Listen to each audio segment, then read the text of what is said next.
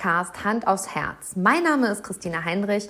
Ich bin Host dieses Podcasts, Business-Mentorin und Friedensstifterin, absolute Sichtbarmacherin, kreative Visionärin, manchmal auch das Chaos in Person und im Kern ein absoluter Herzensmensch. Fühle ich oder fühle ich nicht, sind meine Indikatoren, um Entscheidungen in meinem Leben zu treffen. Und wie das geht, wie du raus aus dem Kopf und rein in dein Gefühl kommst, das lernst du hier herrlich ehrlich in meinem Podcast. Dieser Podcast steht für Authentizität und ich teile meine persönlichen Erfahrungen auf meinem Weg mit dir, zeige dir auf, wie es nicht geht, damit du lernst, wie es geht. In diesem Podcast führe ich Interviews mit sichtbar authentischen Menschen, die mich und die Welt bewegen und auch dich inspirieren können. Dieser Podcast verbindet Menschen auf der ganzen Welt. Er steht für Mut, Ehrlichkeit, Authentizität und Stärke. Herzlich willkommen und schön, dass du heute bei einer neuen Folge mit dabei bist. Herzlich willkommen und schön, dass du heute wieder mit im Podcast Hand aufs Herz dabei bist. Mein Name ist Christina Heinrich und du kennst mich schon. Heute habe ich aber einen Interviewgast bei mir, der mich in meinem Ohr schon ganz, ganz lange begleitet und auch inspiriert.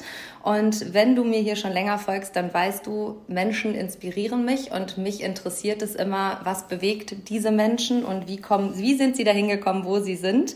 Und dieser Mensch, der heute in meinem Podcast-Interview ist, ist Künstler. Er ist Musiker, Florian Künstler und du kennst sicherlich seinen Song Kleiner Fingerschwur. Der ist nämlich 2023 sehr viral gegangen und hat für mich auch eine sehr persönliche Bedeutung. Er lief nämlich im letzten Jahr auf meiner Hochzeit. Und ähm, ja, hallo Florian, schön, dass du hallo, jetzt hier dabei bist. ich will gar nicht lange reden und wir haben tatsächlich auch im Vorgespräch jetzt gar nicht lange geredet. Ähm, wir haben nicht lange gefackelt, wir sind gestartet. Ähm, ich habe ehrlich gesagt das Gefühl, ich habe ein Interview mit einem Menschen, den ich schon verdammt lange kenne. Und ähm, das hat man immer dann mit Menschen, wenn sie authentisch sind. Also wenn das, was sie, was wir wahrnehmen, im Kern ja auch gelebt und gefühlt wird. Was bedeutet Authentizität für dich? Äh, das ist eine gute Frage. Ich glaube, äh Du hast mich ja auch gefragt, ob ich über was nicht reden will. Genau. Und äh, ich rede über alles und ich, äh, ich mache einfach, also ich glaube, wenn du mein, mein Instagram siehst oder also irgendwas hörst von mir, das ist halt genau, es gibt keinen Zwischenstep, glaube ich, oder keine, keine Ver Verkleidung. Ähm, oder ich möchte nicht jemand anders sein. Ich packe das Handy aus und filme mich so, wie ich bin, ob meine Haare jetzt siehst, cool. meine Haare gemacht sind oder nicht. genau. Oder ob ich müde bin oder ob ich Augenringe habe oder es ist einfach, äh, ich habe halt keinen, es ist mir zu anstrengend, mich zu, zu verstellen, glaube ich. Das macht, vor allen Dingen macht es auch, also wenn ich drüber nach, ich hatte mal ein Interviewtraining, der Bärbel Schäfer noch. Kennst du Bärbel Schäfer noch von früher? Ja. ja, genau. Mit, mit Bärbel. Und äh, da hat sie gesagt, ja, du kannst dich jetzt entscheiden, ob du über alles reden willst oder ob wir irgendwo einen doppelten Boden einbauen. Das ist alles machbar. Und ich dachte so, wie anstrengend das wäre, wenn ich im Gespräch überle also im Gespräch überlegen müsste, ob ich, wie ich irgendwie rauskomme oder wie ich, also wenn ich irgendwas nicht sagen will, würde ich sagen, ey, da rede ich jetzt gar nicht drüber oder ich habe keinen Bock darüber zu reden. Ich glaube, das ist authentisch, wenn man einfach das macht, wie du es gerade fühlst. Also wenn du es gerade fühlst, dann, dann mach oder lass es sein. So. Ja, total. Also danke. Das äh, kann ich sehr zurückgeben. Also ich sage dann ganz häufig, ähm, es gibt in deinem Leben keinen Theatervorhang, hinter den man gucken ja. müsste. Also du stehst genau. nicht auf einer Bühne, wo ein Theatervorhang da ist. Und ähm, das war tatsächlich auch der Grund, warum ich das Podcast-Interview angefragt habe. Also wie ich das gerade in der Ankündigung gesagt habe, du äh, verfolgst mich in meinem Leben schon ganz lange. Und ähm, als dann tatsächlich äh, dein Lied Kleiner Fingerschwur viral gegangen ist, ähm, waren alle so, kennst du den schon? Und ich sage, ja, ich höre den schon ganz ah, lange bei Apple. Du warst für mich nicht neu, sondern für mich war es einfach nur ähm, die logische Konsequenz, dass es irgendwann durch die Decke geht. Und ähm, du schreibst deine Texte sehr authentisch. Also das, was du nach draußen gibst, da hat man das Gefühl, das wird bei dir gefühlt. Und ähm, ja. Da sind wir auch in dem so ist es auch, oder? Ja. Genau. Also alles, was ich, wenn ich irgendwas schreibe, schreibe ich das so, wie ich das einfach sprechen würde. Wenn ich das, weißt du, ich will nicht, ich will jetzt nicht einen Song schreiben, was gut klingt, damit das irgendwie schöne Worte sind, sondern einfach so, wie man es sagen würde. Also, so wie ich es sagen würde. Und Oder wie ich jemand, wie ich jemand erzählen würde, meistens eher so. Ah, guck mal, das ist gut, weil da sind wir jetzt gerade an dem Punkt, wie schreibst du deine Texte? Also wie entsteht ein neuer Song bei Florian Künstler? Also ich habe gestern zwei geschrieben. Krass. Ähm, äh, also Song, ich habe gestern zwei Texte geschrieben. Cool. Ich habe gerade gestern auch eine Session und so, aber auch ich habe hab, äh, zwei Songs wirklich geschrieben, so in den ersten zwei Tagen, aber ich habe äh, gestern Nacht eingeschrieben und, oh, gestern auf dem Rückweg.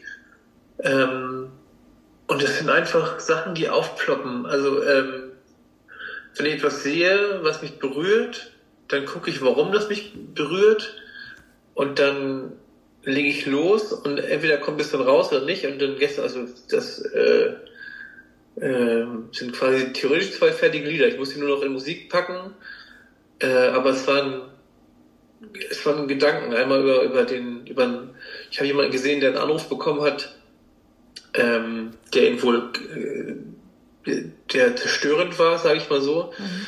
Und dann habe ich mich an meinen Anruf erinnert, den ich gekriegt habe, als jemand von mir gegangen ist sozusagen und äh, dann fließt es halt raus, ne? Alles, was du, was du sagst, ist halt, dann ist der Text fertig. Und davor äh, habe ich auch ein Interview gesehen auf YouTube irgendwie nachts, weil ich nicht schlafen konnte und dann hat, hat jemand was gesagt über ähm, die Hände von seinem Vater und dann, dann mache ich auf Pause, weil irgendwas in mir äh, aufblinkt und ich denke mir so, hä? Und weil das immer mein Wunsch war, dass mein Vater seine Hand mal auf meine legt, das er noch nie gemacht hat bislang, so, also Mhm. Hat mich, das ist alles cool, aber trotzdem war mir ein schwieriges Verhältnis und dann habe ich den Song Papas Hände geschrieben, der, also Song, Text, sag ich mal so.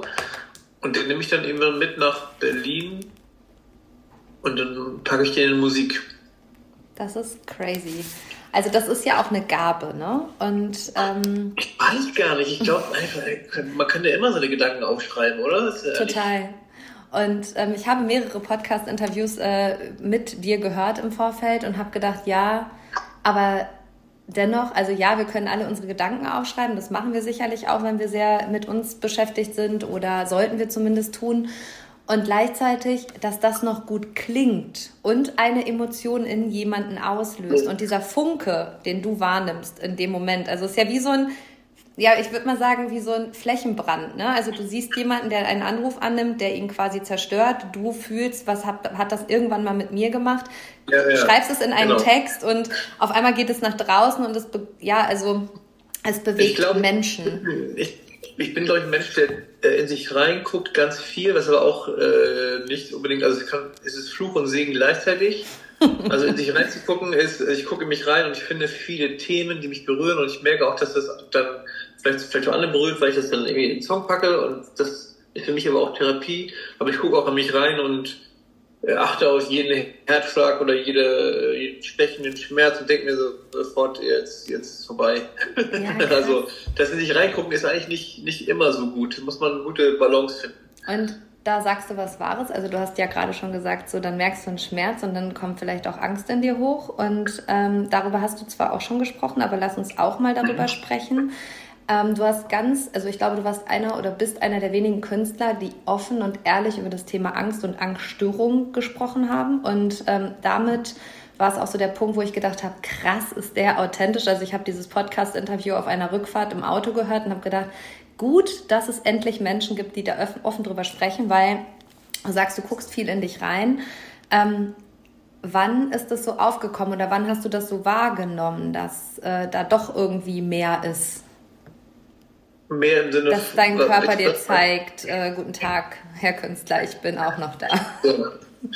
Oh, das ging, also es ging schon früh los. Also äh, ich glaube mit 18, also ich, äh, wenn ich mich zurückerinnere, wahrscheinlich noch viel früher, aber äh, mein Körper hat mir schon immer gezeigt, mit, äh, sei es mit Extrasystolen oder ich hatte auch ein Herz, äh, eine Herzsache, sage ich mal so, wo ich, also als normaler Mensch, sage ich mal so, achtest du gar nicht so doll auf dein Herz oder auf Sachen, ne, so.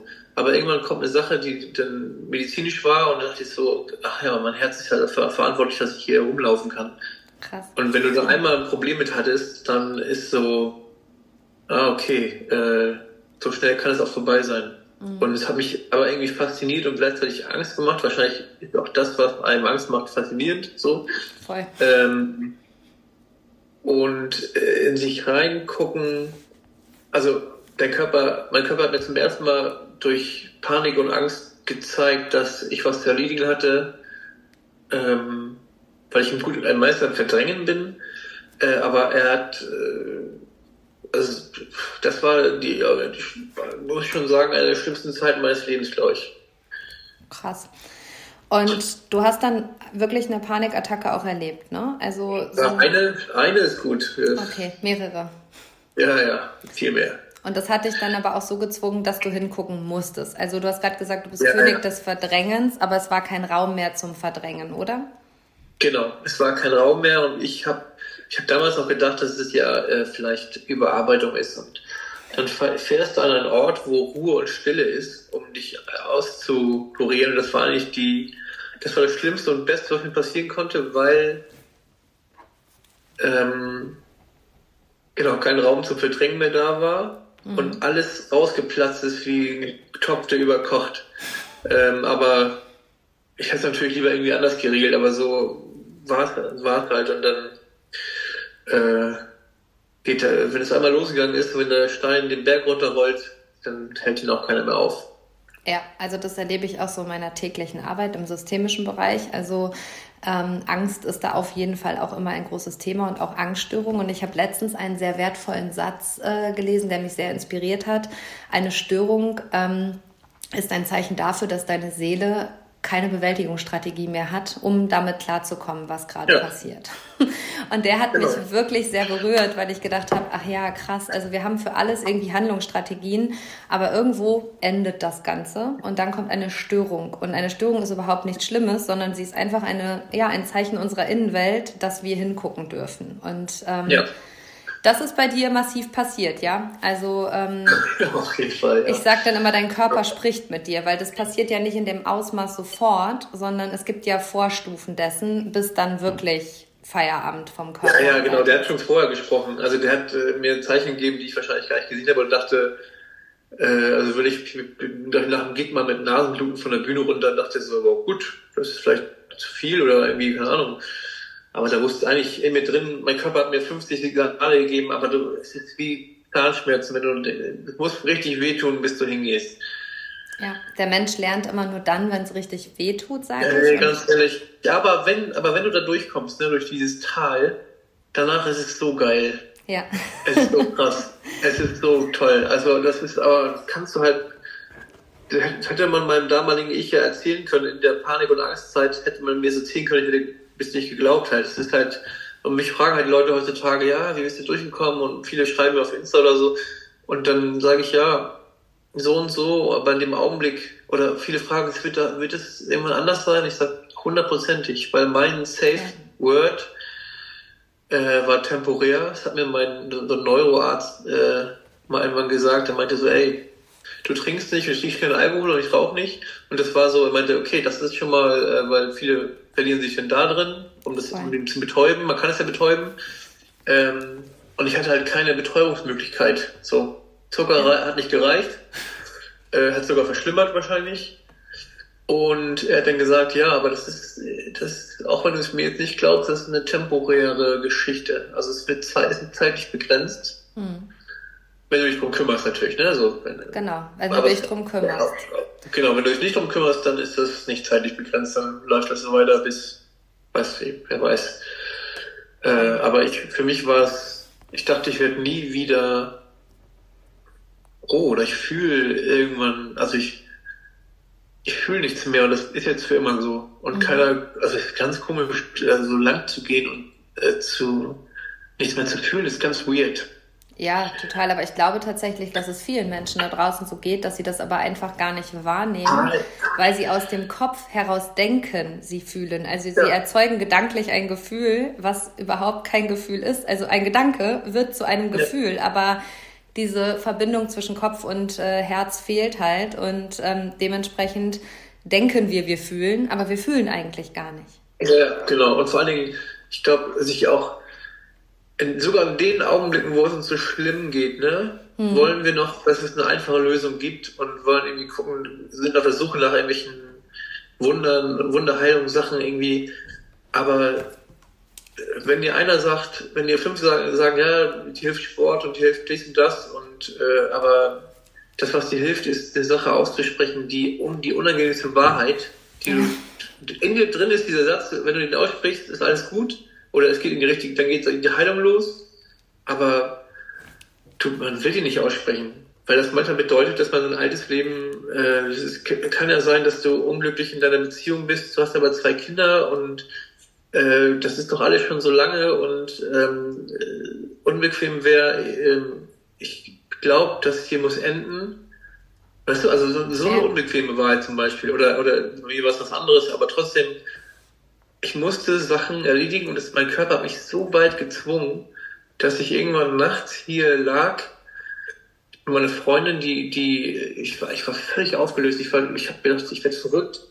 Und äh, die hat nachts ihren Vater angerufen, der dann vorbeikam, der Polizist mal war und der hat einfach ein ganz anderes Einführungs, der kam nachts um vier oder so, kam der rumgefahren zu mir, weil sie nicht mehr weiter wusste. Aber schön, also sehr, sehr wertvoll. Ja, ja, das ja, ist ganz toll gewesen. Da saß mir, mir im Bett und meinte, was ist das Ding, was musst du, was musst du jetzt machen? Mhm. Was gibt es zu erledigen? Ich, genau, dann habe ich den, diesen Satz auch, ich, ich, muss, ich muss den und den Menschen anrufen. Mhm. Ich kann es nicht um vier Uhr nachts machen jetzt, aber ich wusste, ich kann es um, um 6.30 Uhr machen. Dann habe ich den Menschen angerufen und gesagt, ey, wir müssen jetzt mal reden. Und das war nötig und ich habe so lange rausgezögert, bis, bis ich fast äh, explodiert wäre. Ja. Und das ist so schön, dass du gerade gesagt hast, und dieser Satz bewegt, glaube ich, auch wirklich Menschen in diesem Bereich. Du hast gesagt, das ist nicht für immer. Und in deinem Lied singst du, es ist nicht für immer, es ist temporär. Ja, und genau ich glaube, wenn wir uns das bewusst machen, so es ist nicht für immer, es ist temporär und wir dürfen anfangen zu heilen. Und Heilung beginnt mit der Erkenntnis, hier geht's nicht mehr weiter, ich kann nicht mehr verdrängen, ja. mein Körper sendet mir Signale und es gibt keine Wunderheilung. Und gerade nicht im Bereich Angst, Angststörung und so weiter, sondern die sind einfach massiver Herausforderer, um auch ins Wachstum zu gehen, weil Angst ist immer nur die Herausforderung. Also versuche immer Angst und Mut zu erklären. Alle wollen mutig sein, aber keiner will sich der Angst stellen. Ja, und genau. Angst ist nur so ein bisschen die schwarze, die schwarze Figur, die wir uns schwarz malen. Und letztlich ist Angst dein schlechtester Ratgeber. Also wenn du der Angst immer recht gibst, wächst du im Leben nicht. Und du musstest dich dieser Angst dann halt stellen und bist da durch. Und das, was dann passiert ist, ist ja auch wirklich Wachstum. So in der Sichtbarkeit, in der Ehrlichkeit zu dir selber, in der Authentizität wahrscheinlich auch, weil das, was ich wahrgenommen habe, ich war auf einem Konzert in Dortmund, das war auch so dieser Punkt, wo ich gedacht habe, krass, mit dem muss ich reden. Also du bist da halt einfach, hast eine Tür aufgemacht auf diesem Konzert und hast gesagt, so, jetzt lass mal darüber reden. Und ich dachte, krass, das macht er hier einfach. Und es war so gut, dass du das gemacht hast, weil auf einmal bildete sich ein Kreis und du hast so, also ich stand oben auf dieser Empore und habe von oben herab geguckt und habe gedacht, krass, diese Menschen fühlen alle das Gleiche. Also du hast einen Raum eröffnet, damit da offen drüber gesprochen wird.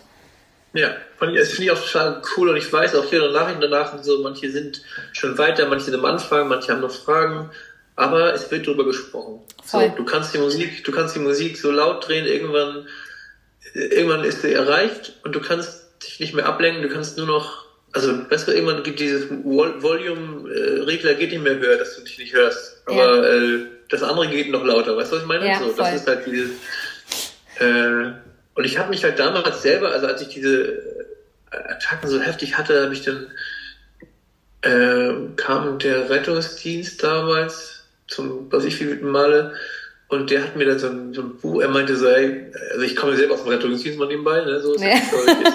das, aber das ist noch eine andere Geschichte, dass, also, äh, da meinte er so, ja, ich habe hier so ein Buch und dann habe ich mir dieses Buch reingezogen und habe aber gegoogelt, ob es also auf Google findest du natürlich viele, die das haben, aber so in der Öffentlichkeit oder podcastmäßig gab es so wenig und so, so, also das Thema wurde einfach nicht, ich merke, jetzt ist es mehr, so Ende 23 und Anfang 24 gibt es viel mehr Leute, die darüber reden und, mhm. und äh, trotzdem gibt es da Kommentare, die einfach echt nervig sind darunter. Ach, voll. Äh, ja, aber das ist so, ich habe ich hab mir mehr gewünscht, dass es mehr gibt, aber es gab nicht so viel. Und dann kamen auch genau diese An Anfragen am Podcast und solche Sachen und sowas. Und äh, äh, ob ich überhaupt darüber reden will, ob ich jetzt auch hier darüber rede, aber vielleicht hört ein Mensch das gerade jetzt Voll. und denkt sich, ey, mir geht's genauso, ich weiß nicht, wie es weitergeht. Und wenn man dem jetzt sagt, ey, das ist zeitlich begrenzt, wenn du dich darum kümmerst, bist du danach auch wenn du nicht an, nicht ein Prozent daran glaubst gerade, bist du danach ein anderer Mensch und du wirst zurückdenken Voll. und wirst sagen, what the fuck habe ich da gemacht? Voll. Also ich kann das total nachvollziehen. Ähm, mein Mann hat letztes Jahr auch Ähnliches erlebt. Und ich meine, ich komme ja auch sogar vom Fach, also vom fachlichen Bereich und habe das immer beobachtet, wie er dann ähm, nachts iPad geguckt hat, äh, die Musik lauter oh, ja. gedreht hat, wie du es gesagt hast, ähm, im Bad morgens das Radio angedreht hat. Also diese Beschallung von außen war einfach massiv. Ja. Und ich habe gedacht, irgendwann musst du hingucken. Also es gab dann auch viele Gespräche und so.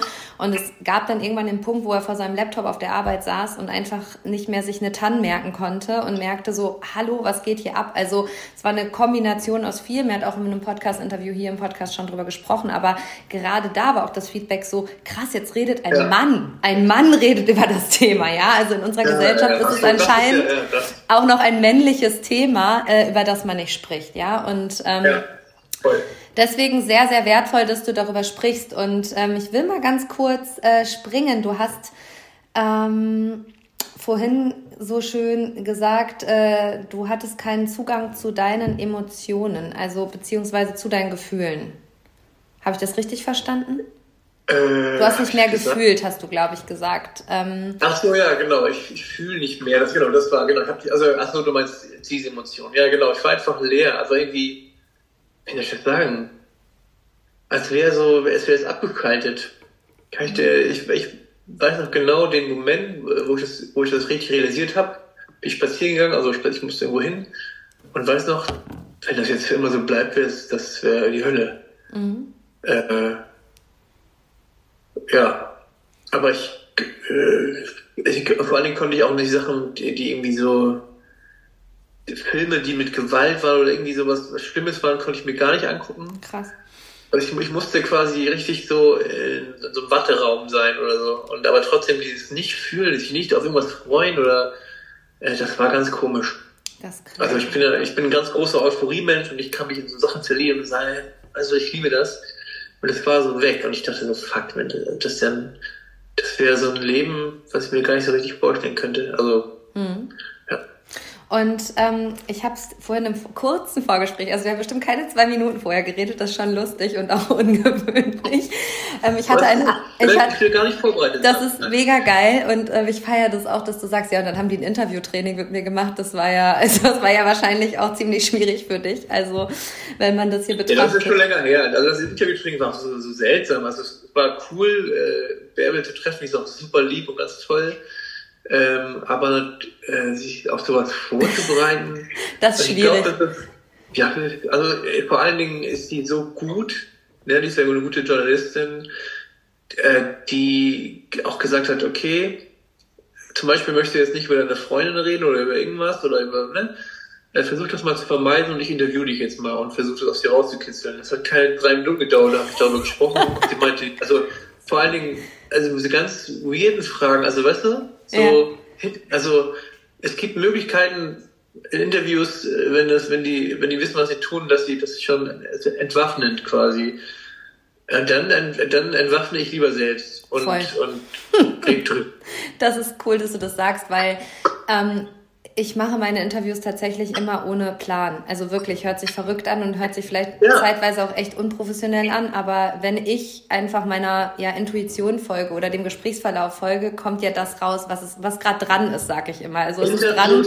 Mit Zahlen sind so nervig. Also wenn du, ich bin immer gefragt, ob ich die Fragen vorhaben will bei Interviews oder irgendwie, ob ich, ich will das alles nicht wissen. Ich will spontan, ne, wenn die Fragen dieselben sind, dann sind die halt dieselben und so, dann antworte ich auch das, was ich was ich denn fühle, aber ich will vorher nicht mir überlegen, was ich äh, antworten will. Also nee. oder was am besten klingen würde. Wie, das also, können wir auch. Also, das? das können wir authentischen Menschen auch einfach nicht. Also wenn ein Mensch wirklich seinen authentischen Kern lebt, und das ist ja auch großer Teil meiner Arbeit, dann kann er das nicht. Also kann er einfach nicht. Funktioniert nicht. Mehr. Der, ja, der Modus vielleicht funktioniert es für andere besser oder die wollen, wenn du eine Rolle spielst, kann auch sein, viele Leute, die äh, eine Rolle spielen. Das ist ja auch also eine, die privat ganz anderer Mensch sind, aber Comedian zum Beispiel, der, ne? Ja. Und der will dann, ich will natürlich vielleicht die Rolle, will die Fragen vorher wissen. Und das verstehe ich auch, weil die gucken, was die Rolle antwortet, aber so, wenn ich jetzt nicht eine Rolle spiele, dann ist das, glaube ich, äh, nicht nötig. Und wenn ich sage, wenn du sagst, ey, hier, wie läuft's da und damit ich sage, ey, habe ich keinen Bock darüber zu reden, dann kann man das auch so sagen. Ja, ich. voll, total. Ähm, darauf wollte ich jetzt aber zurück, denn du hast äh, einen sehr, sehr wertvollen Satz gesagt, der mich zu einer Podcast-Folge inspiriert hat. Und äh, eigentlich wollten wir mit dem Satz starten, ist aber jetzt gar nicht schlimm, also kommt er jetzt. ähm, ich habe den Satz gehört und bin Auto gefahren und dachte so, wow, krass, er hat einfach gesagt, deine Vergangenheit verschwindet nicht von alleine. Und ich habe mir den dann ins Handy getickert, auf dem Beifahrersitz und habe gedacht, geiler Inhalt für eine Podcast-Folge. Was bedeutet das? Das für dich? Die Vergangenheit verschwindet nicht von alleine und wo ist da der Bogen auch vielleicht zu dem Zeitpunkt, wo du in Heilung gehen musstest? Naja, wie gesagt, es ist ja, also erstmal, die Vergangenheit soll ja auch nicht verschwinden. Nein. Das ist komplett ganz, aber die, äh, die holt dich, also die, so, ein, so ein nerviges Klischeesprichwort, ne, dass sich das einholt. So, aber es kommt ja anscheinend wirklich nicht von ungefähr. Äh, und das holt dich einfach alles ein. Ja. Mal früher, mal später, mal hart, mal vielleicht nicht so hart, kommt auch an, wie deine Vergangenheit war, glaube ich. Mhm. Und was du so gemacht hast. Aber es äh, sitzt irgendwann wie so ein Geist an deinem Bett und sagt, hallo. weißt du? ja, ich weiß, was du meinst, äh, ja. ja. Ich weiß, es ist, unpa ist unpassend gerade, aber hier bin ich. Ja. So, und denkst dir, äh, aber ja, du musst dich mit Sachen beschäftigen, auch wenn die wehtun. Und manchmal ist es okay, manchmal ist es auch okay, eine Zeit lang das nicht zu tun, finde ich. Es ja. gibt so eine, so eine Zeit, wo du sagst, ey, ich kann jetzt mich gerade nicht beschäftigen, weil ich bin gerade noch nicht stark genug. Oder, ich, ne, es ist gerade noch nicht, aber es ist, es wird, du kannst dem nicht entkommen. Du kannst nicht sagen, das mache ich jetzt. Es ist nicht die lange Bank, auf die du dich schieben kannst, die ist nicht endlos. Total. Und da sind wir an dem Punkt, ich sage ganz häufig, es dauert so lange, wie es dauert und das ist dran, wenn es dran ist. Ja, so, also genau. das kann, ne, also es dauert so lange, wie es dauert, ist dran, wenn es dran ist. Und wenn es dann aber dran ist, ist eh immer der beschissenste Zeitpunkt, auf gut Deutsch gesagt. Und aber, aber wenn der, wenn der Geist da sitzt, ne, neben dir und den Bett siehst, dann kannst du ihn nicht ignorieren. Dann kannst du sagen, nee, komm am Jahr wieder, der bleibt da sitzen. Ja. Und wenn er sitzen bleibt, bleibt der da auch und der, der, der nervt dich mit Panik, mit Angst, mit Wachsein nachts, Voll. mit äh, allem, was, was, äh, was Angst zu bieten hat. Wenn die Angst in deinem Bett sitzt, wird es Zeit, dass du dann ein paar Sachen machen musst. Ja, voll. Und ähm, ich habe letztens beim Spazierengehen einen Mann beobachtet, der sich mit einer Frau unterhalten hat. Und dann sagt er, also da ging es anscheinend auch um einen Schicksalsschlag. Und dann sagte der Mann zu der Frau, ja, aber das hat die sehr gut verpackt. Und in mir war so dieses Schrei nach, nein, wir verpacken Dinge nicht. Wir packen die nicht in den Keller. Also ich höre immer ganz genau zu und bin so ein Fan der Wortgenauigkeit und dachte so, wenn du Dinge verpackst, ja, wir können einen Tod verpacken, wir können eine Kindheit verpacken, aber irgendwann müssen wir sie auspacken, ob wir wollen oder ja, nicht, ja. Und äh, dann heißt es ja auch mal, ja, jetzt packt er oder sie ja aus. Und dann denke ich immer so, ja, hat sie auch lange genug verpackt. Und ähm, das hatte ich bei dir auch so dieses Gefühl von, da ist viel verpackt worden in den ersten 30 Jahren deines Lebens? hallo, da sind äh, Tore runtergefallen und äh, Kisten über Falltüren geschoben, die schwer as fuck sind, dass du, also, weißt du? Ja, voll. Also, diese, äh, ich habe glaube ich immer noch einen Raum von Kisten, die äh, noch verschlossen sind und äh, ich weiß, irgendwann äh, geht wahrscheinlich da weiter. Aber die größte Kiste habe ich jetzt erledigt. Oh äh, aber äh, da gibt es äh, Räume, da ist einiges drin und wenn du dich da irgendwann nicht mal reingehst, kommt das zu dir halt. Das, das ist so ein bisschen der Schimmel an der Wand, ne, über den man immer wieder mit einer weißen Farbe drüber streicht und dann ja, kommt der ja, immer genau, wieder durch. Genau. Also. wieder durch. Ja, ja, genau. Das ist gar nicht schlecht. Ja, das ist ein schönes Bild. Ja, also ich sag dann immer, du kommst nicht drum rum, ähm, deinen Keller aufzuräumen. Also wir haben alle ein Unterbewusstsein und ähm, das prägt sich halt in den ersten zehn Jahren ganz stark und dann machen wir ein Schloss davor. Also Wissenschaftler werden jetzt ganz laut ausschreien, weil ich bin immer so ein bisschen die Frau, die ähm, ja Psychologie, Küchenpsychologie erklärt, also auch damit es jeder Mensch versteht. Ich sage dann halt, stell dir einen Kuchen vor und der quasi prägt sich in den ersten zehn Jahren und danach packst du einen Kuchen in den Keller, in die Tiefkühltruhe und dann holst du ihn nicht mehr raus. Aber dieser Kuchen in deiner Tiefkühltruhe prägt dein ganzes weiteres Leben, ob du willst oder nicht. Aber du hast diesen ja. Kuchen in deiner Tiefkühltruhe halt vergessen und irgendwann ist die taut die Tiefkühltruhe ab und dann musst du diesen Kuchen wieder angucken und ähm, dann musst du dich damit auseinandersetzen. Und wissenschaftlich gesehen hat das was mit dem Gehirnschlag zu tun und so weiter. Also wollen wir jetzt ganz weit ausführen, aber du bist an diesem Punkt, wo du mit diesen Angststörungen da warst, wo du dir deine Vergangenheit angucken ähm, musstest. Und ich weiß ganz viel über deine Vergangenheit, aber ich kann ja nicht davon ausgehen, dass die Hörer das wissen. Ich habe es auch quasi den Medien entnommen, beziehungsweise Podcast-Folgen dazu gehört. Aber lass uns in einem kurzen, also ich will es gar nicht ausfüllen, weil es ist viel gesagt dazu. Weißt du, irgendwann sage ich immer, es ist auch ja. genug gesagt. Und ähm, ich kann gerne diese ganzen Podcast-Folgen in meinem Podcast verlinken, weil ich nie ein Thema Thema damit habe, auch Kollegen die, den Raum zu geben. Ähm, fasse kurz deine Vergangenheit zusammen. Wie ist der Florian hier ins Leben gekommen und wie ist er dahin gekommen, wo er heute ist? In drei Minuten. äh, äh, ich mache stichpunktmäßig in ja. Berlin geboren. Meine Mutter äh, Drogenprobleme, Vater Drogenprobleme nicht überlebt, dann verschiedene Pflegefamilien, ich konnte nicht bei ihr bleiben verschiedene Einrichtungen, äh, die, die, die Bindung als Kind oder die Urvertrauen als Kind weg. Äh, dann Fliegerfamilie im hohen Norden in Ratekau, ein kleines Dörfchen, nimmt mich auf. Äh, alles richtig schön, ähm, trotzdem ein bisschen kaputt vielleicht, also ich. Ähm, Großeltern, Schwester, schöne Kindheit, bis mich die Vergangenheit auch da wieder einholt und ich dann äh, viel verdrängt habe und merke irgendwann, ach ja, du heißt jetzt, ich übrigens heiße wirklich Künstler, mal alle, die gerade hier zuhören. Äh, ich musste mein Perso, äh, meinem ersten Perso habe ich gemerkt, dass ich gar nicht so heiße, wie ich die Fliegefamilie heißt. Und dann kam wieder alles zurück. Und dann von dann da auch missgebaut und jede, jede, ich habe als Kind gelernt, dass ich meine Gefühle abschalten kann, wie eine Falltür und ich wusste mit dieser Falltür umzugehen und meine Eltern waren machtlos eigentlich und bis sie mich jemand auch rausgeschmissen haben, dann Zeit in Lübeck 50 Millionen Ausbildung gemacht und, und Jobs gemacht, die ihr euch vorstellen könnt, ähm, kriminellen Scheiß gebaut, Straßenmusik gemacht, auf der Straße gelebt. Krass. Äh, äh, äh, also eine weirde Zeit auf jeden Fall und irgendwann durch die Musik wieder zurückgefunden und dann, äh, so, das ist so grob. Mhm. Ich habe aber schon Anhaltspunkte. Das ist doch super, dass du das jetzt so zusammengefasst hast.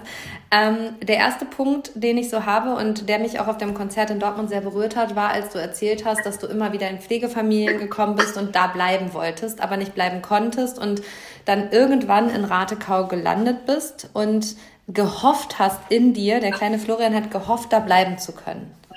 Das war auch das Schönste von allen. Ne? Also mhm. innerhalb von Berlin waren die Sachen immer nicht so geil. Mhm. Ähm, aber dann kommst du, also wenn du aus Berlin rauskommst, auf ein Dorf, ne? Das ist wirklich Dorf. Also der Strand ist 20 Kilometer weiter.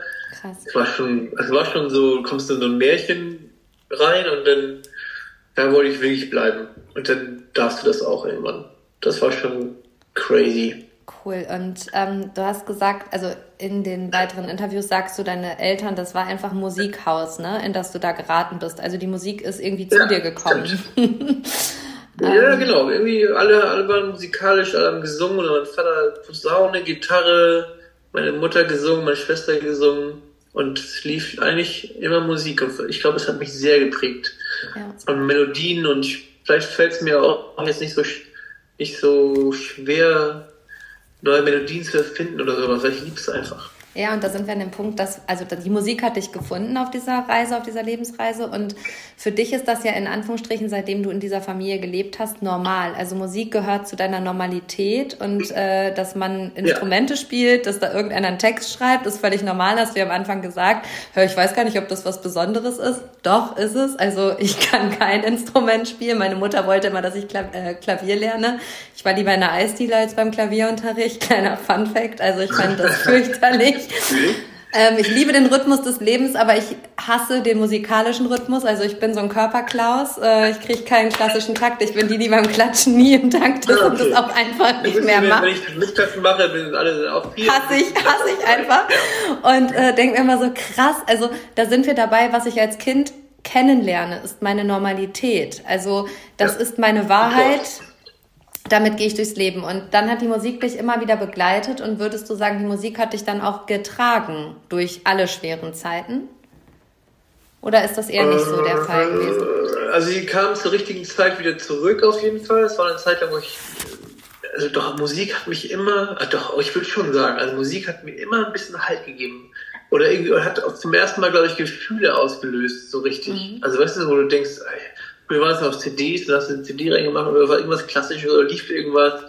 Mhm. Äh, meine Mutter hat früher viel pur gehört. So, du, ich auch. Und ich bin erst 35 gar nicht schlecht. Und dann irgendwann habe ich dann mehr so Texte und irgendwie ist das emotional und ähm, ne, so das war schon irgendwie, Musik war immer da und dann irgendwann später Pullman und die Ärzte oder auch Terrorgruppe und ich habe so viel verschiedene Musik gehört. Ähm, von cool. meinem Vater Maffei, Reinhard May und solche Sachen, wo auch Texte, wo du dachtest, okay, so können auch Texte sein. Äh, also es war so eine Vielfalt und dann mhm. hast du selber deinen Weg da irgendwie gefunden und dann Straßenmusik und solche Sachen. Es war, es war, es hat mir immer geholfen. Es war immer so ein bisschen, also ich war nie, ich war nie allein eigentlich. Es war immer, es war immer so wie so ein Musikkumpel dabei, der ja. gesagt hat, ey, also wenn alles weggebrochen ist, dann war immer noch Musik da. Krass. Und ähm, es ist tatsächlich spannend, dass du das gerade sagst. Also ähm, du hast mich im letzten anderthalb Jahren, kleines Beispiel, durch wirklich wilde Phasen ähm, katapultiert mit deiner Musik. Also von, äh, wie geht's dir eigentlich? Also so nach dem Motto, du hast alles gesagt, aber ich habe, also du hast mir eigentlich nichts gesagt, indem du was gesagt hast. Ne? Also das war so ein bisschen die Phase. Und dann haben wir letztes Jahr geheiratet, da lief kleiner Fingerschwur, aber was richtig emotional war und wo ich gedacht habe, hey krass, es hat das Universum ja geregelt. Meine Oma habe ich äh, neun Tage beim Sterben begleitet, die sehr bewusst entschieden hat zu sterben mit 90, also nicht mehr zur Dialyse gegangen. Und dann lief, äh, dann hast du an Anfang Juni oder Ende Mai äh, Ich halte Wache rausgebracht. Ja. Und ich habe gedacht, Scheiße, Mann, der Mensch hat doch quasi hier gerade das Bild genauso wie das ist und es lief auch immer wieder äh, am Sterbebett meiner Oma das Lied. Und ähm, da muss man einfach sagen, das ist so viel Gefühl und das musst du ja auch erleben, damit du das transportieren kannst. Also da will ich nochmal so auf diese Authentizität dahinter. Das kannst du dir ja nicht ausdenken. Und ich sage immer so, die besten Ideen sind erlebt und die besten Emotionen ja. sind auch erlebt und dann kriegst du sie auch transportiert, weil du hast dich ja nicht an deinen Schreibtisch gesetzt und gesagt, so jetzt werde ich Singer-Songwriter und werde da super erfolgreich mit und gehe voll durch die Decke. Also im Gegenteil so. Erfolgreich jetzt. Das ist ja, nicht ja, nee, bist du gar nicht. Und dann so, oh scheiße, damit kann ich jetzt auch noch mal mein Brot und meinen Kühlschrank füllen. Ach krass. Ich fand es ganz spannend, weil darauf will ich jetzt hinaus. Ähm, du hast deine Stimme ja relativ spät entdeckt. Also du hast Gitarre ja. gespielt, ja, aber deine Stimme hast du bei der Straßenmusik entdeckt, richtig? Genau, ja genau. Du konntest irgendwie das vor. Ich habe immer so ein bisschen für mich selber, wie man so singt zu Hause halt, ne? So, aber ich habe nicht, ich habe nicht äh, gesungen. Ich glaube erst mit 20 oder so 21 irgendwann angefangen. Ich habe gemerkt, dass es ähm, das ist, ich glaube, vielleicht durch die Vorgeschichte, dass es mir nicht, nicht schwer fiel, den Ton zu treffen, den jemand anders singt. Also ich konnte darauf singen und ja. dann habe ich gemerkt, oh, ich könnte jetzt aber auch ein bisschen höher singen. Also ich wusste nicht, was Terzen und Oktaven sind, weiß ich heute immer noch nicht so richtig, aber äh, dieses, ich habe gemerkt, okay, ich könnte jetzt einfach die hohe Stimme da, also die gleiche Tonlage, also nicht die gleiche, also ne, das gleiche, ja. was er singt, nur höher singen. Ja. Und das ist ja, und ich dachte, okay, das kann ich ja machen, vielleicht ist das cool. aber das, weißt du, aber das ist mir nicht, ist mir nicht, ich habe gemerkt, okay, es geht. Und dann die Straßenmusik ist ja sowieso so ein hartes Pflaster, wo du laut singst und dann trainierst du deine Stimme schon sehr. Und ich Texte geschrieben habe ich schon immer oder mich für Texte interessiert und ich habe viele Filme geguckt und mochte immer so zwischen den Zeilen Sachen, also gar nicht den, der Hauptfilm war auch cool, aber manchmal kam so ein Nebensatz, der vielleicht gar nicht so wichtig war, der aber für mich wichtiger war als, als andere. Mhm. Und habe gemerkt, das macht was in mir, dann habe ich mir den aufgeschrieben oder saß ich, meistens war ich nachts ewig wach und habe einfach gesessen und habe alles, was im Kopf war, irgendwie aufgeschrieben und dann waren die ersten, zwar eher so Poetry Slam mäßig, weil ich mochte auch diese, die ersten, damals YouTube war noch nicht so richtig und dann gab es so die ersten Felix Römer, irgendwelche Podcast, äh, Podcast, äh, Poetry Slam mhm. Sachen. Und das war schon, äh, habe ich, habe ich Worte mir immer berührt. Ich dachte, und irgendwann habe ich das zusammengeführt. Krass. Und ähm, das, was ich so sympathisch finde und was du ja auch sagst, ja, ich bin immer noch nicht äh, erfolgreich oder erfolgreich. Ja, was so, ist denn, also, also hast du ja gerade so schön gesagt, ne? was ist denn erfolgreich? Also weißt du, lass mal drüber sprechen, was ist denn erfolgreich und ist das ein Gefühl, was jemals beim Menschen ankommt? Und ja, erzähl mal.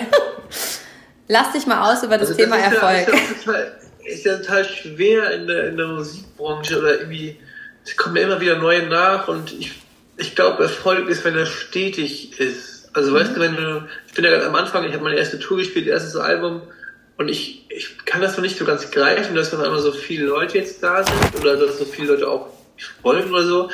Aber das ist ja auch ein bisschen so die Frage, bleibt das? Weißt du? Ja. Also ist das, ich glaube, Erfolg ist, wenn man das, ich, ich, ich dachte wirklich, kann ja auch eine uh, One-Year-Sache sein. Also ich glaube nicht, dass es so ist. Ich hoffe es auf jeden Fall nicht. Fühle ich nicht. Weil ich immer weiterschreiben werde aber die Aufmerksamkeitsspanne von Menschen wird immer weniger und es poppen immer mehr Leute auf, äh, was auch geil ist. Und ich hoffe einfach, ich, es erfolgreich wäre für mich, wenn ich davon äh, leben kann, dass Menschen einfach auch vielleicht länger also dass ich, dass ich das machen kann, weißt du, länger, also dass ich, dass ich Musik schreiben kann, dass Menschen kommen und das, weil dieses Konzert zusammen zu erleben, es ist gar nicht so, dass Leute denken, ich, ich stehe jetzt da oben und freue mich, das, das ist so geil zusammen zu singen, das kannst du ja nicht, das ist so crazy. Doch, und das erzeugst du ja auch. Also, ähm, so das äh, ist ganz, ganz crazy, äh, dass du das jetzt gerade sagst. Also, irgendwo steckt ja auch die, die Angst dahinter, das kann ja nicht für immer sein, das ist ja auch nur temporär vielleicht. Also, nochmal ja, genau, darauf zurück. Denke ich auch, ja. ja, also, das ist ja vielleicht auch ein Glaubenssatz, weil ich muss sagen, das ist ja ein aufstrebender Ast, der da so hintersteckt. Also, der Florian Künstler, den ich vor drei Jahren gehört habe, oder den Florian Künstler, den ich letztes letztes Jahr. Meine Tochter findet zum Beispiel das Lied Unsichtbar so cool und ich dachte so, hey, krass. Also, äh, schönen Gruß an dieser Stelle, hat sie mir vorhin noch ausgerichtet. Die Mausi ist neun. Und ähm, ja, da muss man einfach sagen, es ist wahrscheinlich auch einfach, du bist ja weiterhin der gleiche Mensch. Verstehst du, was ich meine? Also dieser Erfolg im Außen, das ändert ja nichts an deiner Persönlichkeit, sondern das ist in Anführungsstrichen das, was folgt, weil du deiner Freude folgst. Also wenn ich de Erfolg definiere, ist es immer das, was folgt, wenn ich meiner Passion, meiner Vision, meiner Freude folge. Das ist das, was folgt. Und Letztlich ist etwas Erfolg, ist ein erfolgreicher Mensch für mich nicht äh, an Plattenverkäufen, an Konzertverkäufen, an Umsatz, an, an, an einem Kontostand zu messen, sondern ein, ein also wirklich erfolgreicher Mensch für mich folgt immer seiner Freude. Immer. Und das hat man bei dir, so dieses Gefühl, es mhm. ist scheißegal, ob du in der Straße spielst, ob du vor zwei Menschen spielst, ob da 1000, 2000 Menschen sind. Genau so ist es aber auch. Genauso. Ich würde auch, ich wäre genauso happy, wenn da jetzt äh, 50 Leute stehen würden. Aber genau. ist doch geil, dass das, das ach, sowas machen kann. Also ich kann nicht, ich glaube, glücklich macht mich kaum was wie gemeinsam zu singen. Das ist auch so eine, ich war auch in Chören früher immer. Ich geil. mochte mal Chöre und sowas. Ich habe das bei so einem Shanty-Chor, das war so geil zusammen zu singen, was da für eine Kraft kommt. Und wenn die Leute da stehen, und das ist natürlich auch crazy, wenn die deine Texte singen, aber es ist trotzdem auch ein ganz großes Gemeinschaftsgefühl, was also wenn so ein bisschen Heilung oder so ein bisschen äh, so eine, es will die Energie ein bisschen besser sein in dem Raum. Weißt du so? Auch ja. wenn man, auch wenn man mal weint, weil, weil das vielleicht traurig ist gerade oder weil es irgendwie dich bewegt, ist ja auch die Emotion, es sind ganz viele Emotionen im Raum, ganz viele verschiedene und das, Total. Ach, ist gut. Also ich muss sagen, das ist so auch das, was du erzeugst. Also nochmal zu Erfolg. Ähm, Erfolg im Außen ist sicherlich Plattenverkäufe etc., also so in unserer Gesellschaft. Aber das, was deine Musik macht, ist ja mehr als das, was viele machen. Also ich war auf diesem Konzert und neben mir stand eine Frau und du hast ein Lied gesungen und die ist in Strömen ausgebrochen und ich habe gedacht, krass und das nur durch eine Melodie mit einem Text. Also der hat keiner Fragen gestellt, da ist keiner in der Therapie gegangen. Ähm, und ich hatte so, auch aus diesem, mit diesem therapeutischen Hintergrund das, dass da was in Heilung geht. In dieser Frau ist in diesem Moment einfach was in Heilung gegangen. Und ich war so, ah krass, cool. Also, ja, wurde, wurde was zugelassen halt. Ja, ne? so was. voll. Und den Raum zu eröffnen, das können nicht viele. Und ich glaube, das darf sich in dir sicherlich in Zukunft auch noch verankern, weil ähm, ich sage immer, Erfolg ist eine Treppe und keine Tür. Wenn wir ehrlich sind, hattest du, hattest du deinen ersten Plattenvertrag 2012, oder? Ja, also ich weiß gar nicht, was haben wir jetzt? 24? Nee, bisschen, bisschen später, glaube ich. 18 oder so. Mhm, krass, okay. Und ähm, aber da auch dazwischen sind ja quasi sechs, fast sechs Jahre. Und also kurz vor Corona habe ich quasi meinen Plattenvertrag gekriegt, meinen ersten. Crazy. Und das war, war halt für die Katzzeit, ne? So, und dann denkst du, du kriegst nie wieder eine Chance oder irgendwie, jetzt hast du, äh, jetzt hast du verkackt. Mhm. So, ähm, aber auch das davon abhängig zu machen ist, äh, es war auch ein komischer, es war, ein guter, war gut, war alles, alles super, viele Leute kennengelernt, aber es war auch ein, zwischendurch ein harter, äh, es gab Sachen, die mich, wo ich dachte, na, das ist die Musikbranche, aber die hat, die hat mich auch dahin gebracht, dass ich dachte, okay, ich möchte aber für mich selber entscheiden. Und das kannst du trotzdem mit dem Label machen, wenn die cool sind. Und das so, habe ich auch bei dir das Gefühl. Also ich muss sagen, ähm, ich habe diese Anfrage zu diesem Podcast-Interview geschrieben und es war so völlig unkompliziert und ich dachte, krass geil, dass die so unkompliziert sind. Also ich hatte die Wahrnehmung, dass das so ist und ähm, dass du da auch einfach so diese Bodenhaftung hast und das, was ich gerade so raushöre, ist, naja, also egal bei welch, also nochmal zum Thema Erfolg, so alles, was im Außen da ist, steckt ja in dir. Also es kommt ja aus dir heraus. Das ist ja nichts, was du gelernt hast, sondern das, was du in dir trägst. Also klar hast du es auch gelernt auf dem Weg deines Lebens, aber du trägst das ja in dir. Und das geht ja nie verloren. Also von daher kannst du ja immer wieder damit kreieren, weil du hast ja vorhin auch gesagt, ja, ich schreibe immer wieder weitere Texte. Diese Kreation steckt ja in dir und gibt dir das ja. Sicherheit. Ist aber auch gleichzeitig ein bisschen Druck. Also ich mache mir jetzt gerade zum Beispiel, ich habe hab echt noch gute Songs, wo ich weiß, in den nächsten halben Jahren bringe ich, bring ich Sachen raus, die ich total fühle, aber ich habe immer so einen Druck, dass ich weiterschreiben muss. Und dass ich hoffe, dass es noch ein gutes Lied bei rauskommt und mhm. äh, den, also man macht sich schon selber viel Druck in, der, in dieser äh, Sache, weil man sieht ja auch immer wieder an, also das Vergleichen ist ein heftiger, es weiß nicht, dass bei allen ähm, ich glaube, das ist auch normal, wenn, wenn, du, wenn du Sachen siehst, du siehst ja immer nur Highlights. Du siehst den ganzen Tag Highlights von irgendwelchen Leuten, die, die reisen oder bei mir ist es halt die anderen Musiker, Musikerinnen, die irgendwelche Songs rausbringen oder sind. Und gleichzeitig habe ich dann immer eine Zeit lang von anderen gehört und so, krass, was du das Jahr gemacht hast, wie du gespielt hast und diese Songs.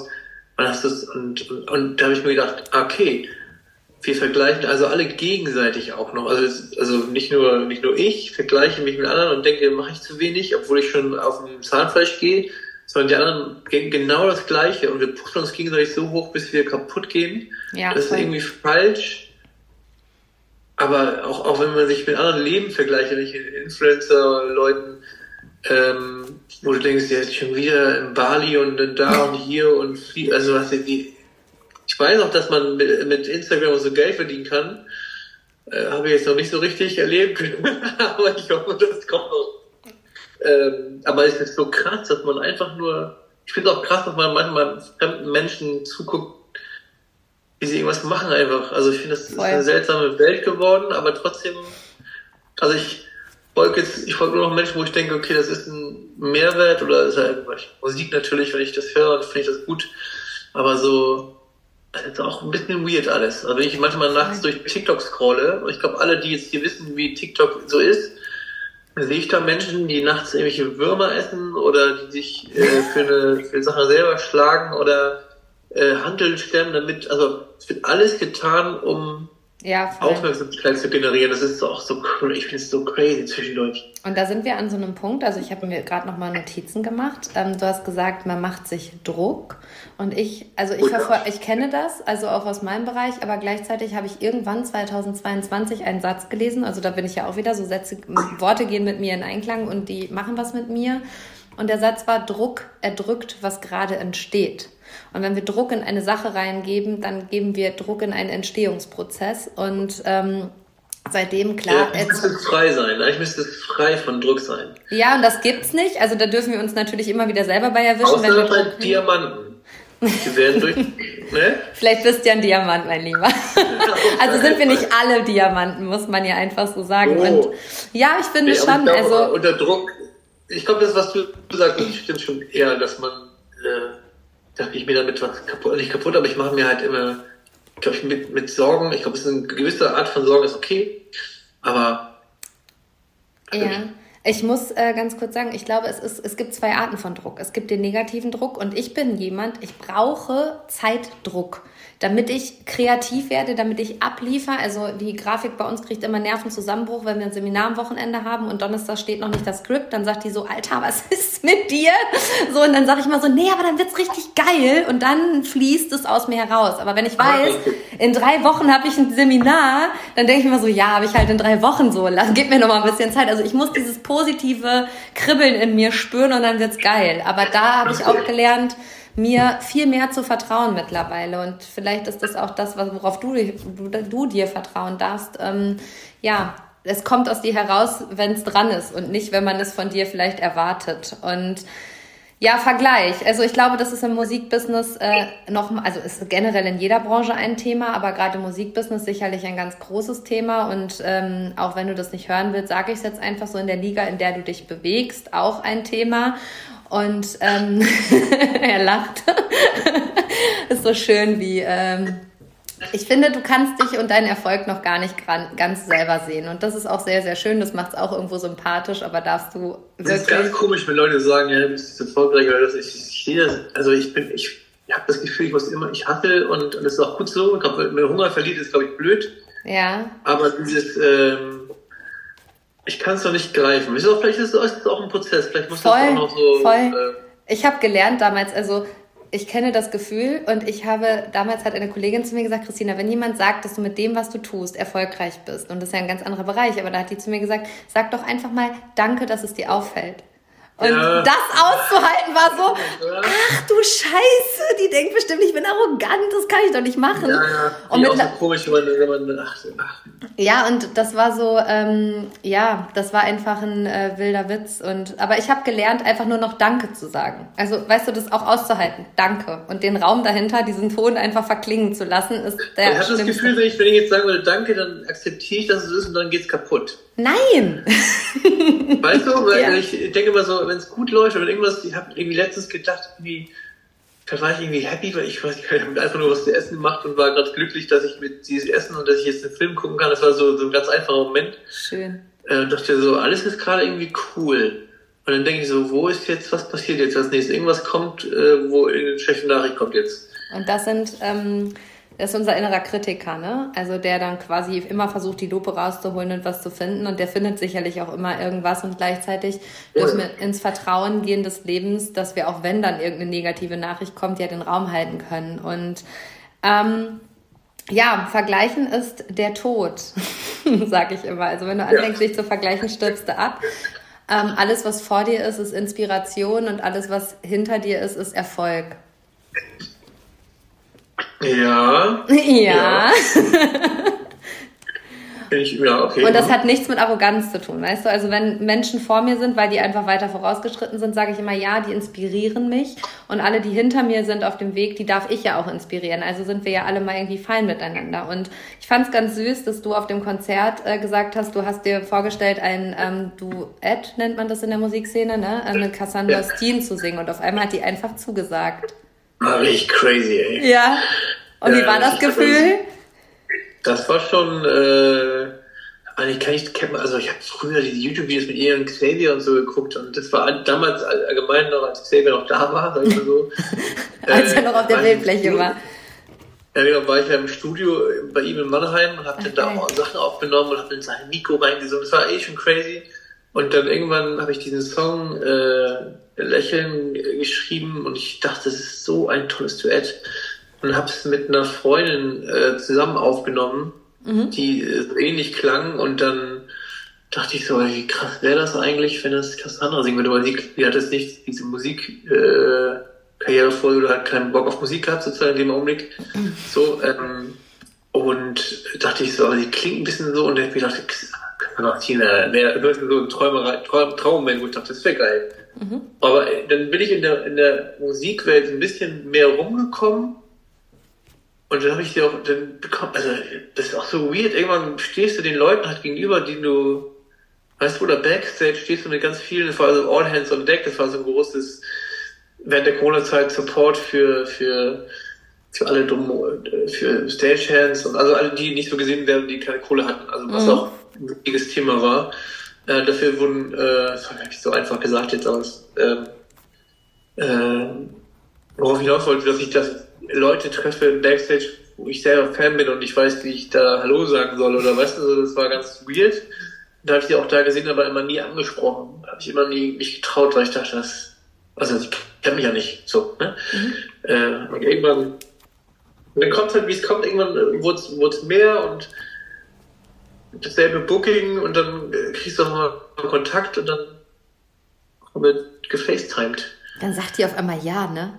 Ja, ja, sagt sie, ja, würde ich gerne machen. Ich fühle den gerade so krass, weil er in meinem Leben dann irgendwie, und dann dachte ich so, okay, also, okay, machen wir jetzt. Und dann singt sie den ein, das klingt so toll, ne? Ja, voll. Was hat es ja. denn mit dir gemacht, als sie da auf einmal, als es auf einmal Realität war, das, was du dir vorgestellt hast? Das kannst du dem Augenblick, das ist ja wieder dieses, in dem Augenblick denkst du da gar nicht, denkst, okay. Also ich, ich glaube, ich realisiere das vielleicht jetzt gerade in dem Moment, äh, aber es war, es war richtig crazy. Danach, die ist auch ganz toll, also ganz, ähm, wir hatten auch diese Idee zu dem nächsten Song, der heißt Das größte Kompliment. Äh, da hatte ich schon die Idee zu diesem Kompliment und so und dann äh, haben wir da äh, einfach zusammen gesessen und ein bisschen geschrieben und äh, der kommt jetzt auch raus. Nicht als Duett, aber sie ist äh, ein sehr inspirierender Mensch. Voll. Und also, hatte einige Ideen und so. Kannst du dir vorstellen, dass es Menschen mit dir so geht, wie es dir mit Cassandra Steen ging?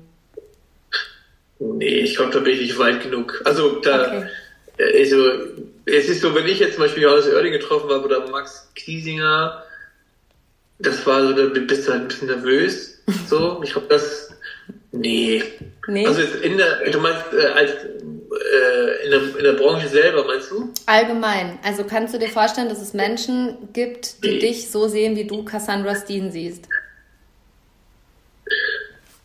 Nee, ich glaube, also, nee, dafür bin ich, glaube ich, zu normal. Okay. Also ich bin jetzt Geil. kein, ich bin da kein, also weißt du, was ich meine? Also ich hab, weiß, dass manchmal Leute sagen, krass, also ich finde es mal komisch, dass Leute mich auf Instagram anschreiben und dann antworte ich und dann sagen die, warum was krass, was du geantwortet hast, aber ich denke also, du hast mir eine Frage gestellt. Ja, du also, bist so geil, da bist du echt so geil, aber soll ich dir kurz was verraten?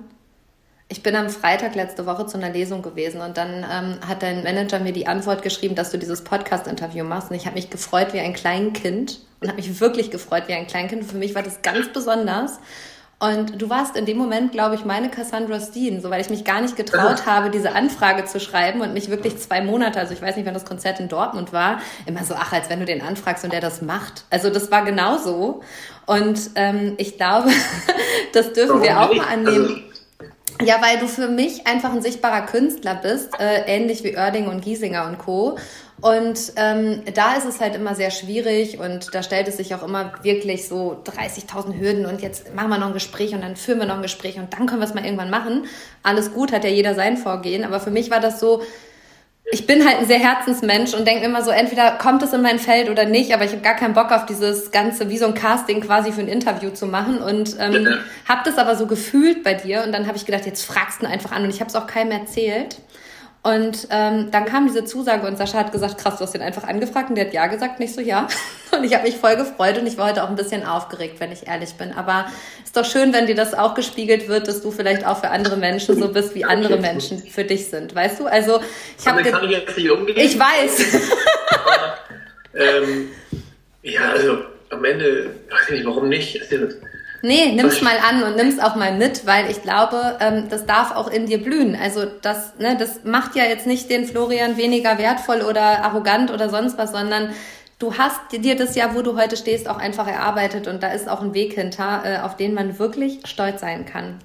Und ist nicht das Schöne, ist nicht das Schöne einfach, ich liebe es, also das weiß mein Manager wahrscheinlich auch, deswegen äh, äh, hat er mir wahrscheinlich die weitergeleitet, oder dass ich einfach, ich liebe es, Menschen kennenzulernen, diese Geschichte, also weißt du, dieses, oh, ich würde gern, ich würde gerne in die Straßen gehen und über jedem Menschen so eine Denkblase sein, wo, seine, wo irgendwas Cooles drinsteht, wo er sagt, ey, ich mag das und das und äh, ich, mein Geheimnis ist, weißt du, ich würde es mhm, gerne.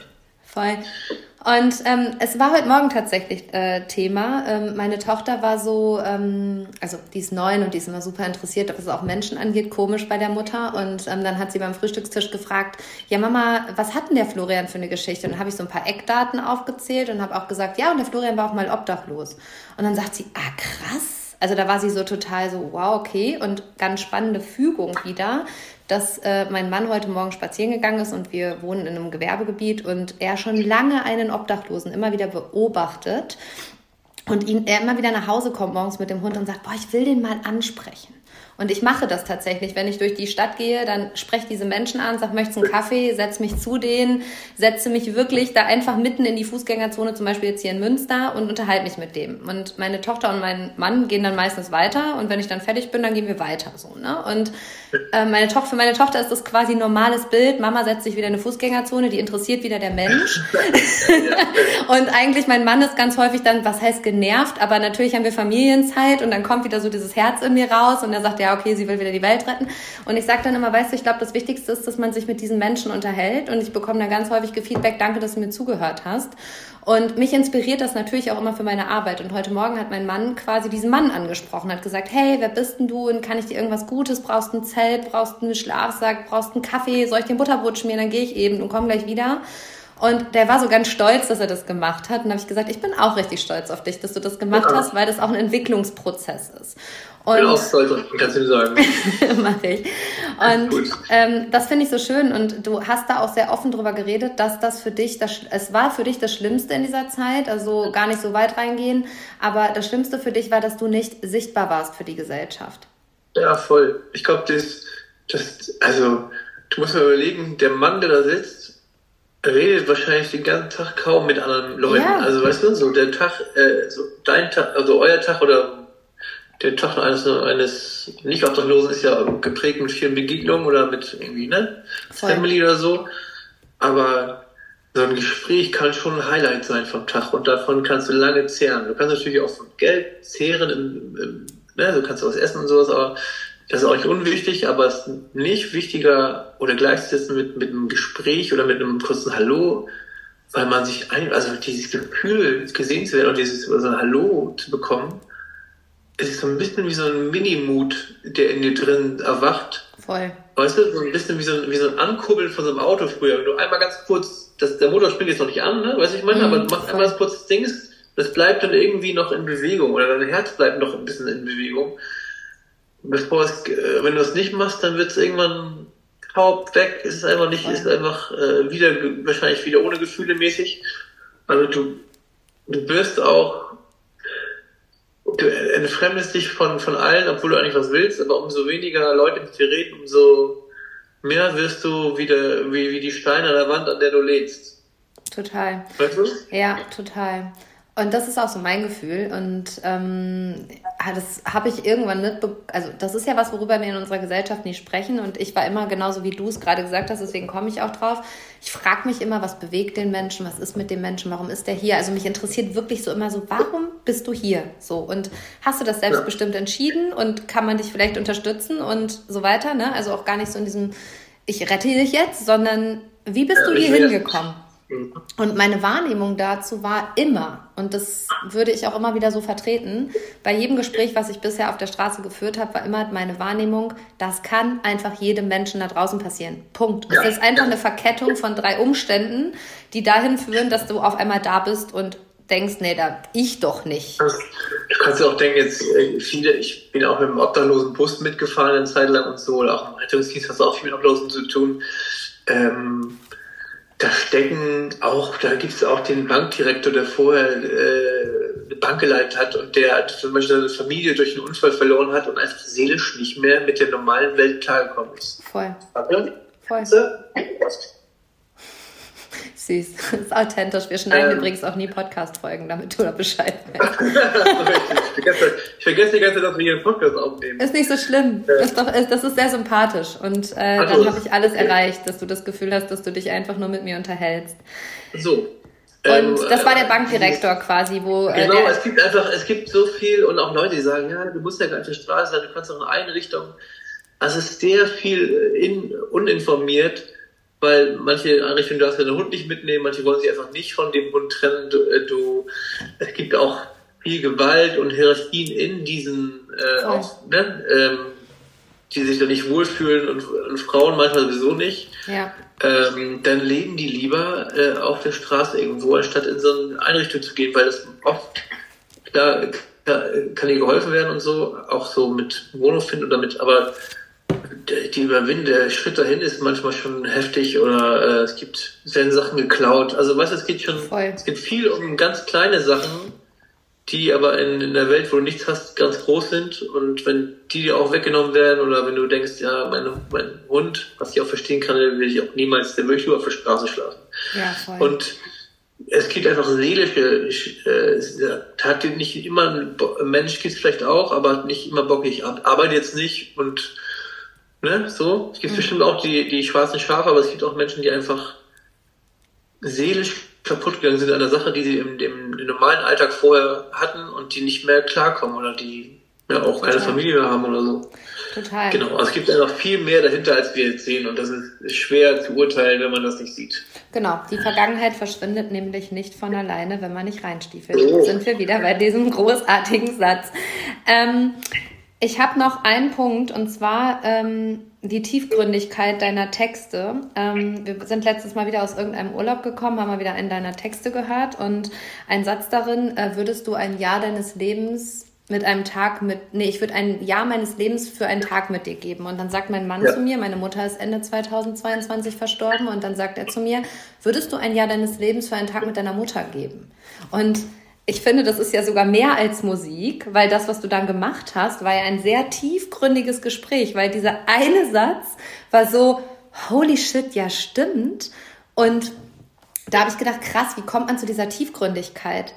Also ist das auch, was es in dir hochgekommen ist? So ja, die, ich habe mich aber die Frage gestellt, würde ich, würde ich das, also die Frage, was würde ich dafür machen, um den Menschen nochmal wiederzusehen? Ja. Ich, äh, es klingelt. Alles gut. Mach doch eben ähm, die Tür auf, wenn du magst. Ach nee, ich, ich habe das Bild aufgemacht, glaube ich. Okay. Ich glaube schon. Okay. Ähm, ähm, äh, und ich, ich, also die Frage ist ja auch schwer zu beantworten, ne? Also für, für viele vielleicht, für, weil ein Jahr deines eigenen Lebens, also erstmal wird der andere vielleicht das gar nicht wollen, so genau. wahrscheinlich. Ja. Aber ähm, ich glaube, ich würde es tun. Ne, klar, am Ende denkst du, oh, ich hätte jetzt noch ein Jahr. Mhm. Aber so einen Tag mit der Person, auch wenn im Nachhinein, wenn du das so weißt, und wenn du noch vielleicht noch Fragen stellen würdest, die du, die, die auf der Seele liegen, ist vielleicht äh, das viel schöner und diesen Frieden zu finden, dann ja weniger zu haben, ist aber diese, diese Jahre sind vielleicht schöner oder, oder zufriedener oder irgendwie, man kann vielleicht sich verabschieden oder noch was sagen, was man sagen wollte, ist glaube ich fast wertvoller.